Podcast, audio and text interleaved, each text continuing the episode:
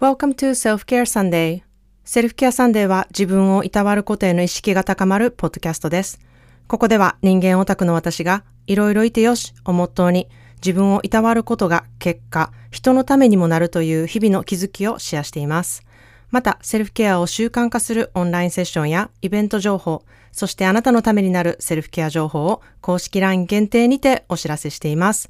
Your self-care starts right now.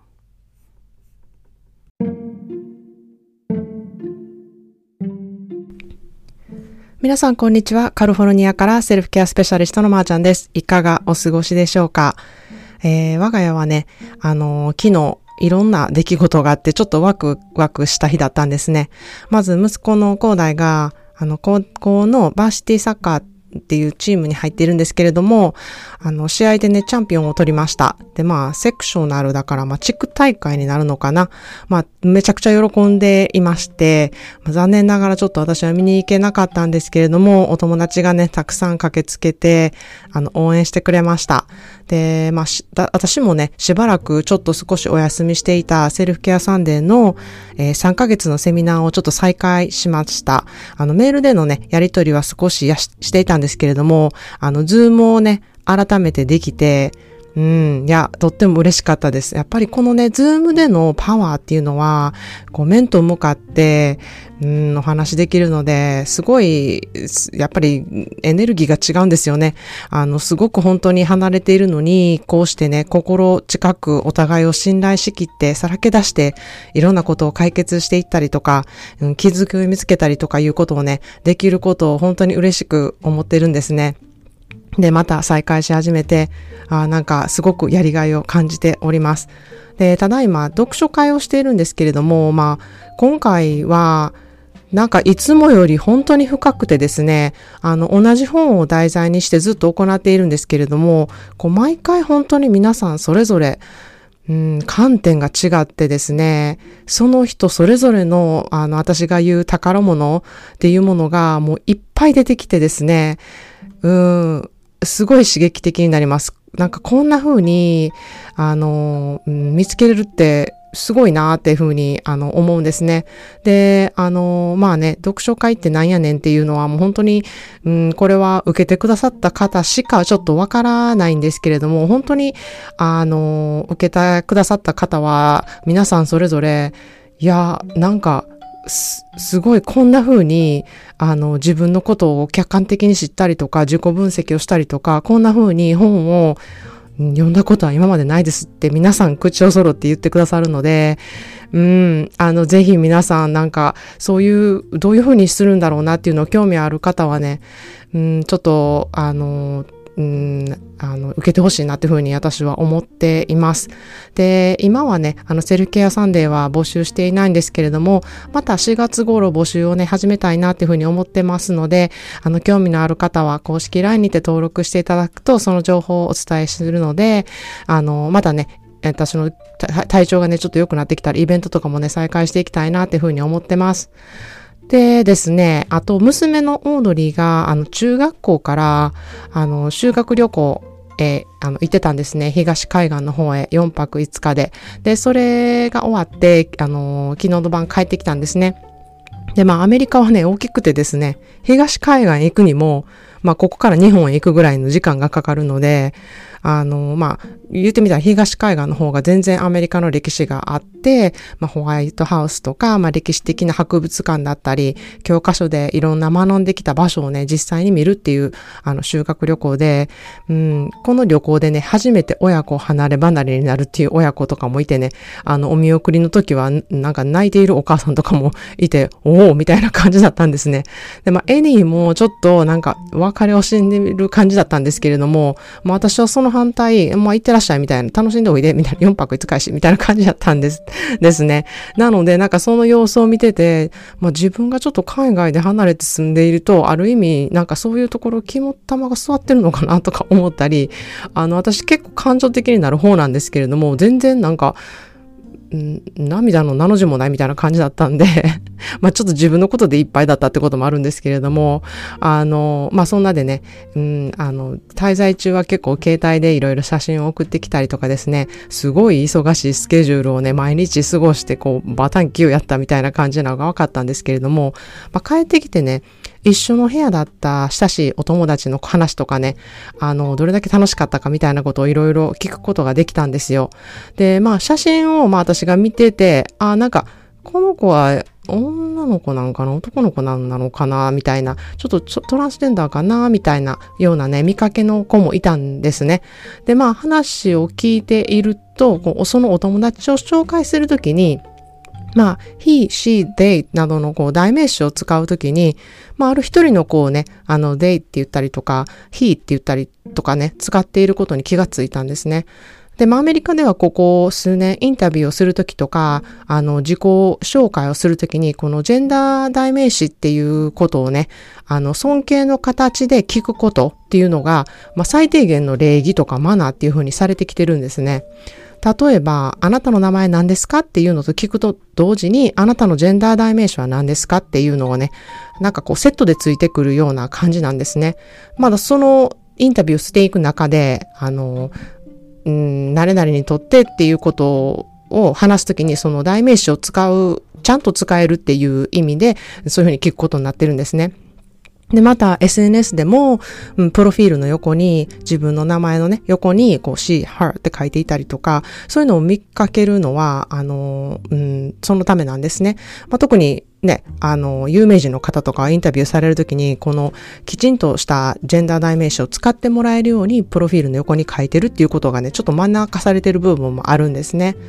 で、まあ、これはね、あの、LGBTQ+, プラスだけの問題だけではなくって、こう、全員がやることで、相手によってそのジェンダー代名詞が違うことっていうのを、まあ、あの、ノーマライズ、標準化されて、あの、女性に見えるから C っていうのを勝手に使うとか、そういうね、推測とか誤解とかをなくすことに役立つんですね。で、まあ、男性、女性の枠に当て当てはまらない、まあ、ノンバイナリーっていう人が使うデイっていうのもね、言いやすいようになる環境づくりがされているんですね。で、まあ、ジェンダー内飯を聞くこととか、まあそこに意識を向けることっていうのは、本当にこう、人としてすごくスマートで、相手のことを考えた行動っていうふうに、あの、すごくされているんですね。で、まあそんなんでね、オードリーがそれをこう自然とやっていることだったりとか、それがなんか大それたことではなくって、お友達の一部であるっていうことだったりとか、まあ4人で一つのホテルのね、あのシェア、部屋をね、シェアをしているんですけれども、まあ一人は見かけは女の子だけど、まあトランスジェンダーで自分は男の子であるっていうことを、あのー、名乗っているので、ジェンダー代名詞が非、ヒムな人。で、一人はまあバイセクシャルで、まあだけど、あの、まあ、女の子っていうことで、えー、she, her の子。で、一人は、まあ、ゲインの、あの、he, him の子がいました。まあ、そんな子たちが、こう、オードリーといることが、まあ、居心地いいから一緒の部屋になっているんだろうなっていうことをね、うん、私はすごく誇りに思ったし、なんかオードリーがそういう環境がね、普通だっていうことを前提にこう話しているところも、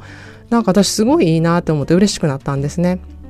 で、まあ、私はここで、こう、親として、うん、大切にしてることっていうのがあるんですね。それは、あの、その子はゲイなのかとか、まあ、セクシャルなのかとかいうのをね、あの、聞かないこと。で、あの、その子は何人だとかいうことを聞かないこと。で、そういうね、あの、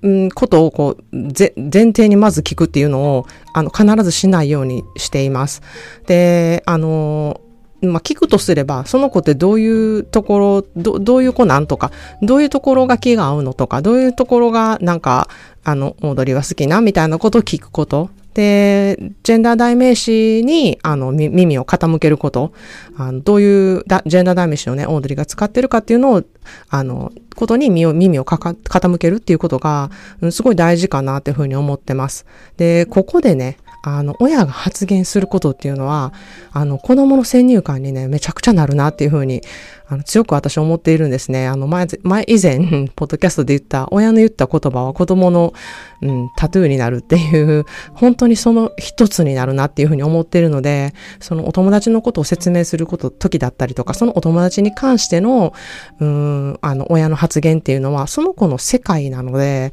そこで、こう、発言したことっていうのは、子供の本当に先入観になっていくなっていうふうに思うので、めちゃくちゃ気をつけて、うん、話を聞いたりとか、私の発言をすることをすごく考えながらやっています。で、まあ日本語でもね、最近はなんとかちゃんとかなんとかくんとかをつけないで、すべて何々さんっていう呼ぶ、あの、習慣があるっていうふうに聞いたんですけれども、まあもしこれが、こう、ジェンダー代名詞のような役割があったら本当に、あの、いいなっていうふうに思うんですけれども、まあ日本語はね、あまりこう、彼とか彼女とかいう、そういうなんか代名詞がないので、まあその点、こう、〇〇さんで全て通じるっていうのも、なんかある意味すごく便利だなっていうふうに思ったんですね。まあしかし、それがないからこそ、こうまたちょっと隠れた問題も出てくるんじゃないかなと思ったり、うん、勝手にこう見かけでその人が男性や女性だって思うことも多いんじゃないかなっていうふうに思ったりもするんですね。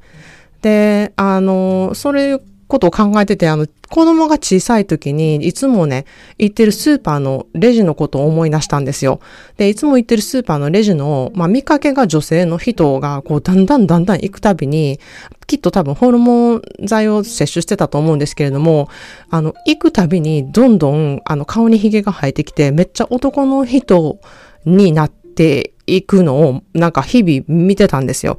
で、あの、まあ、そういう風に変えていってるんだなっていうのは分かったんですけれども、あの、子供にレジの人がなんかシールをくれて、ありがとうって、あの、この人に言ってっていうことを、その彼と彼女どっち使ったらいいんやろみたいな、その、いかにもこのトランジションの間だったんで、なんか、い、ど、何を使ったらいいんやろうってめっちゃ迷って、なんか失礼に当たるから、その、まあ、代名詞を使わずに、レジの人にお礼を言ってっていうふうにすごく考えて言ったのを覚えてるんですね。まあ、これはもう10年以上も前の話なんですけれども、あの時に、こう、今みたいに、うん、このジェンダー代名詞を聞くっていうことが一般化されていたら、私はあの時に、あの、レジの方にね、あなたのジェンダー代名詞は何ですかって、あの、さっと聞けるのになって思ったんですよ。なので、うん、なんかそれ以来、見かけが女性やからとか、男性やからっていうのもあっても、私はよく知らない方であれば、ジェンダー代名詞をね、聞くようにはしているんですね。で、相手のことを、こう、わからないまま、こちらの判断で決めるっていうことは、あの、ジェンダー代名詞でなくても、うん、なんかちょっと、怖いことだなっていうふうに思うんですね。こっちで決めつける、こっちでそうであるっていう当たり前を勝手に作ってしまうっていうことは、すごく、うん、怖いなっていうふうに思います。ということで今日は、うん、もしかしたらとてもアメリカ的な、特にカリフォルニア的ならではの話題かもしれないんですけれども、あの、オードリーとの会話でね、気がついたことがあったので、ここにてシェアしてみました。また皆さんのね、ご感想などもお待ちしています。なんか日本ではどういう感じなのかなっていうことも、私もすごく興味があるので、なんか思ったことがあれば、えー、公式 LINE にて、うん、あの、メッセージを送っていただけると嬉しいなっていうふうに思います。それでは皆さんも今日もいろいろいてをも、よしをもとにね、